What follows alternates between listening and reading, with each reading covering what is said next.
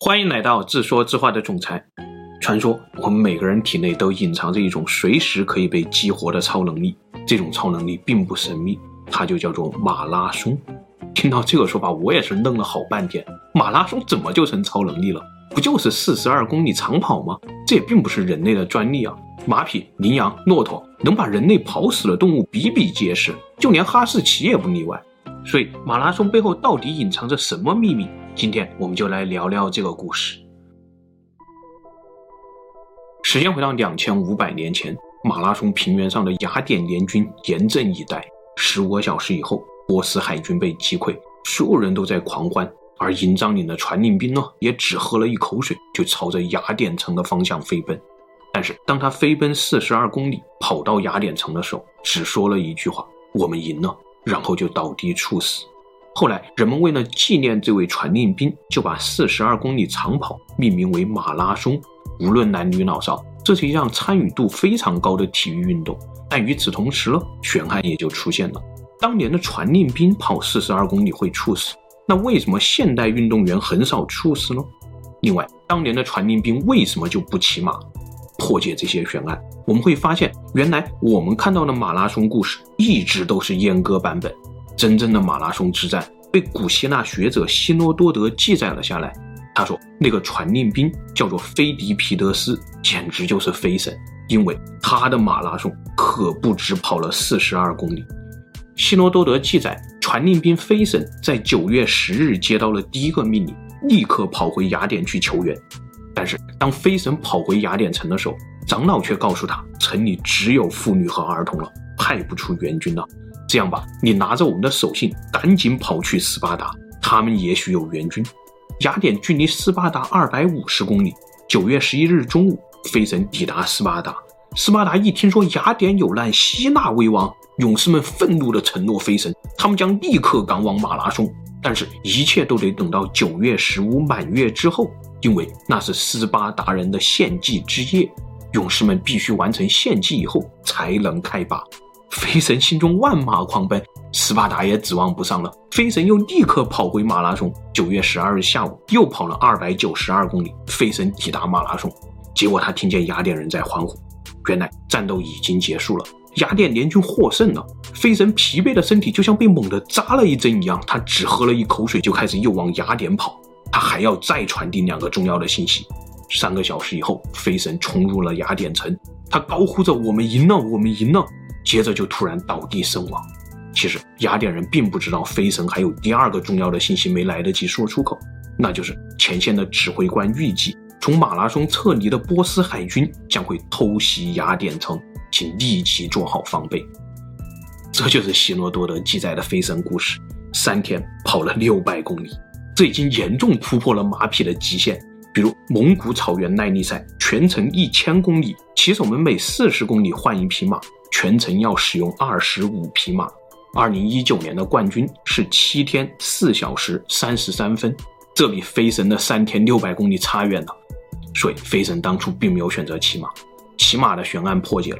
但稍微再计算一下，飞神在九十小时以内跑了六百公里，这真的现实吗？虽然西方历史学的名称就来源于希罗多德的名字，按理说祖师爷不会撒谎。但连续九十小时不眠不休这种神话说出来，就连希罗多德的徒子徒孙们也觉得有点太不靠谱了。但怎么解释呢？原来这个悬案是直到一百多年前，他们才从非洲沙漠当中发现了破解的密码。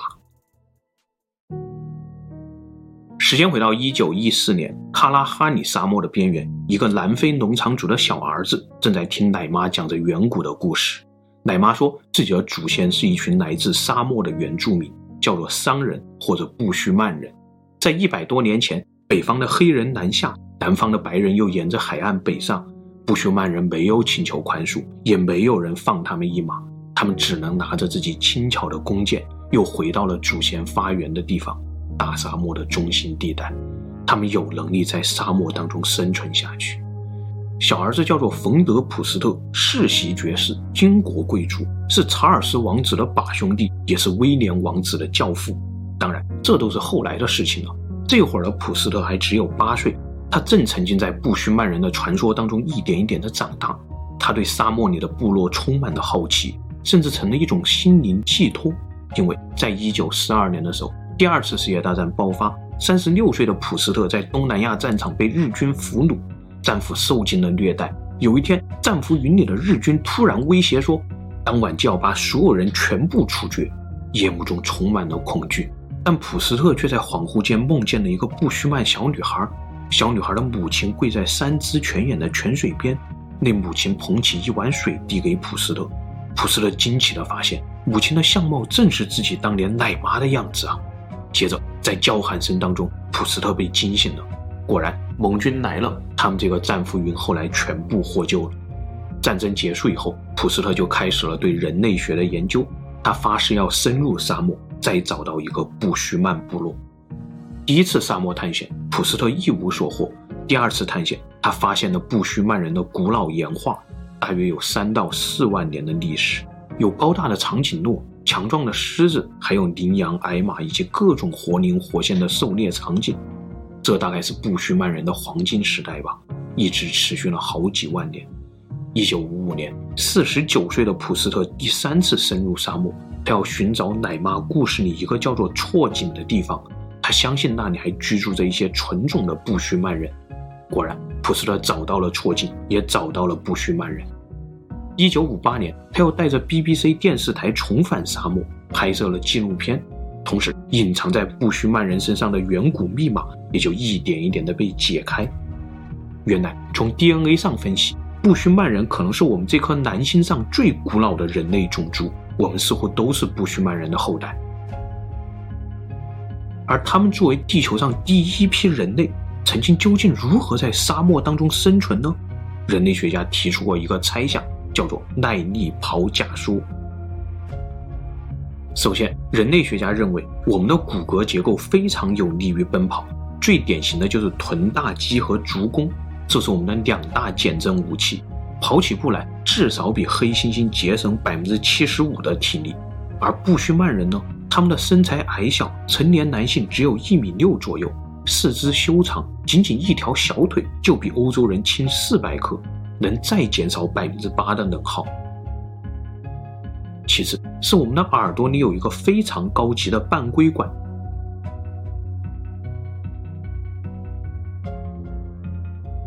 这简直就是一个人肉陀螺仪，可以帮助我们在奔跑当中保持平衡。这是什么意思呢？就是你看一个人如果梳着马尾辫跑步，他的马尾辫是有节奏的摆动，这并不是因为他的头部不稳，恰恰相反，这是因为他的头部非常稳定，马尾辫才会有节奏的摆动。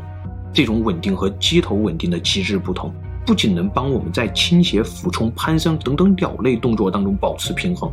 还能帮助我们在奔跑时那种极其颠簸的高频震动当中保持平衡。但是，当我们再看看哺乳动物当中谁还有这种三维半规管，我们就会发现，竟然是海豚和鲸鱼。对呀，除了飞行，潜泳也需要三维平衡啊。第三个要点是我们的皮肤油脂和汗腺，皮肤无毛，非常好散热；油脂是顶级的防晒膏，汗腺简直就是自杀式的体温调节科技。因为地球上除了海豚和鲸鱼等等海洋哺乳动物，没有任何一种动物敢把体内的盐分当做散热剂给排出体外。虽然表面上看，皮肤油脂和汗腺这一切都像是专门为了奔跑而设计了一样，但偏偏问题又和半规管一样，这也都是水生动物的属性啊。没准我们曾经真的是水生动物，只不过是上岸以后发现自己刚好适合奔跑而已。不扯远了，总之，主流专家们一致认为，没有什么水生进化，这一切都是我们祖先在沙漠里跑出来的。而为什么他们要不停奔跑呢？因为专家们认为，这曾经就是我们祖先唯一的捕食方式。速度不行，就靠耐力，跟在羚羊后面跑上三天三夜，你一定能够把它活活累死，或者准确的说，活活把它给热死。这个假说真的是脑洞大开，但恰好。专家们就在布须曼人这里找到了实证，他们至今都还保留着这种远古的狩猎方式，被叫做“死亡追逐”。普斯特当年拍摄过一场八个小时的原始记录，但有点不太直观。好在二零一二年的时候呢，也有摄制组深入沙漠，用更直观的方式帮我们记录下来了末代布须曼人的故事。十年前，有一个在城市里打工的布须曼小伙，带着摄制组深入沙漠。他回到了自己的部落诺马村，这是一个只有四十多人的小村落，处在卡拉哈里沙漠的核心地带，属于纳米比亚管辖。记者进村的第一天呢，先被安排和妇女们搭伙工作，除了要自己搭房子，还要跟妇女们外出去采集。他们先是采到了一种奇怪的果实，看上去像个带刺的橄榄球，抛开以后又有点像黄瓜。记者说，妇女们在用行动告诉自己，这里没有客人，想要不挨饿就得自己工作。很幸运，采集小队又发现了几颗鸵鸟蛋，这真是难得的蛋白质啊！这种高级食材必须由部落里的长老来负责烹饪。接着，记者就见识到了纯天然的砂锅，长老直接把蛋液打在了沙子里。靠高温煎熟一面，再把沙子埋上，又用高温焖熟另一面，等到差不多了，就取出来扒掉沙子，当做沙漠蛋饼食用。这主要是村子里老人和小孩的蛋白食物。接下来，在向导的引荐下呢，记者见到了部落里的四位猎人，记者给他们取名，分别是千里眼乔瑟夫、神射手法尼、肌肉男乔纳斯和白小生图卡。白小生告诉记者。上一次捕到羚羊还是四十多天前的事情了，现在的猎物越来越少。记者问猎人：“你们是否使用过死亡追逐的方式呢？”自己来到这里就是希望亲眼目睹一场这种传奇的追逐啊！过了好一会儿，肌肉男才说：“捕猎是一回事，死亡追逐是另外一回事。当猎人们发起追逐，并不是每次都能获得胜利。”很可能在累死猎物之前，自己就会因为饥渴而先倒下。不到万不得已，他们不会使用。第二天，记者跟着四人组外出狩猎，发现他们采用了追踪和伏击的狩猎方式。这当中呢，千里眼负责靠地上的脚印来判断猎物是什么，大概有多重，雄性还是雌性，多久前出现，应该离这儿有多远，等等等等的数据。当然，如果有露水、蜘蛛网、破碎的叶片，这些额外信息还会让判断更加准确。最终，千里眼帮大家锁定了一头两小时经过这里的雄性羚羊，猎人们展开了追踪。在追踪的过程当中，千里眼又使出了第二个绝技，他开始模仿羚羊的动作，把手指当作羊角放在眼前观察。他说，这样可以让自己感受到羚羊经过这里时候的心情和视野，这将有帮助他判断出羚羊的位置。果然，在千里眼的带领下，小队发现了羚羊。接下来就该神射手出场了。他的弓箭非常轻巧，威力不大，但箭头上涂着从甲虫壳里提取出来的毒素，如果猎物奔跑，就会慢慢毒发身亡。结果，当神射手射出箭时，那一刻风向突然变了，毒箭射歪了，羚羊受惊逃跑。一天的追踪就这样白费了，四人组再次空手而归。接下来的一个月当中，四人组只靠陷阱捕捉到一头豪猪，眼看着狩猎期就要结束了，猎人们有些着急。白小生甚至说，如果这几天再捕不到猎物，村子里很多人可能就要告别沙漠了。记者知道，这也就意味着现实中就将再减少一个布须曼部落。又到了新一天的狩猎时间，千里眼先是锁定了一头雌性羚羊，大概四个小时前通过。然后一路追踪，神射手悄悄地潜伏过去，在距离羚羊五米的地方射出毒箭，这次命中了。但神射手并没有去追击，而是放任羚羊逃走。这是因为毒素会慢慢杀死猎物，如果紧追不舍，反而会让猎物跑得更远，消耗猎人更大的体力。接下来，四人小组只需要从四个方向远远地跟着猎物就好。结果半个小时以后，神射手和其他两人会合。他们得到了一个不好的消息，地上捡到了神射手射出的毒箭，这也就意味着猎物中毒并不深，很可能并不会被毒死。神射手又一次失败了，但他决定赌最后一把，也就是进行死亡追逐。摄像机紧紧地跟在法尼后面，法尼只有七十二斤，跑起来非常轻盈。记者说，现在地表温度超过了三十八摄氏度，自己跟着跑了十几分钟就不得不停下来。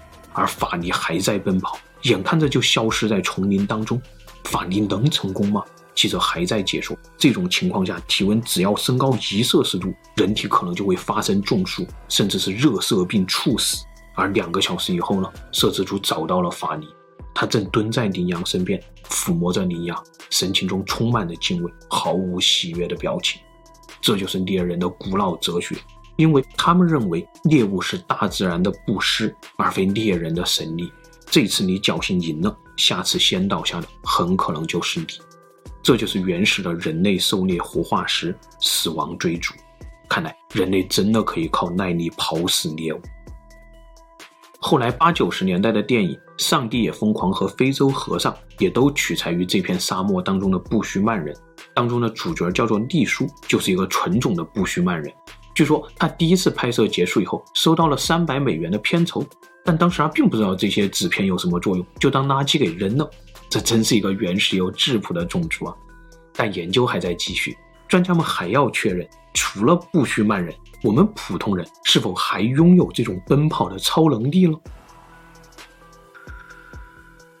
一九八二年，一个叫做约翰·福登的英国皇家空军带着自己四个同事来到了希腊，他们要测试自己这个五人组是否能在一天半三十六小时之内跑完飞神当年的小半程，从雅典到斯巴达一共两百五十公里。这种挑战还是第一次正式进行，当时。耐力跑假说已经被提出，布须曼人的故事也为约翰他们提供了参考。当时的媒体纷纷关注这项壮举，甚至还惊呼这是一场超级人类的斯巴达测试。约翰五人组真的能成功吗？最终有三个人完成了测试，分别是约翰本人用时三十七小时三十七分钟，科滕斯三十四小时三十分钟，还有麦凯西三十九小时。看来一切都不是传说。当约翰冲过终点的时候，他淡淡的喝了一杯清水，然后跟媒体说：“一切都好。”一九八三年，希腊官方打算再重复一次斯巴达测试，并且把它叫做了首届斯巴达超级马拉松比赛。消息一出，立刻吸引了世界各国的四十五名选手参加。但是就在开跑前，突然有两个人赶过来询问是否接受临时报名。主办方一看。乖乖不得了啊！其中一个报名人竟然是菲尔布拉泽，这可是当时的马拉松明星选手，立刻准许。但再一看，另一个报名人是谁啊？竟然是一个普普通通的二十七岁希腊小伙，叫做库罗斯，在学校里擅长写诗，是个天生的浪漫派。你是来搞笑的吧？但前面刚刚允许了菲尔的请求，自然也没理由拒绝小伙儿。于是发令枪下，四十七位选手同时出发。然后我们就再次见证了奇迹，就像两千五百年前飞神附体一样，那个叫做库罗斯的小伙跑得飞快，竟然只用了二十一小时五十三分钟就跑完了全程。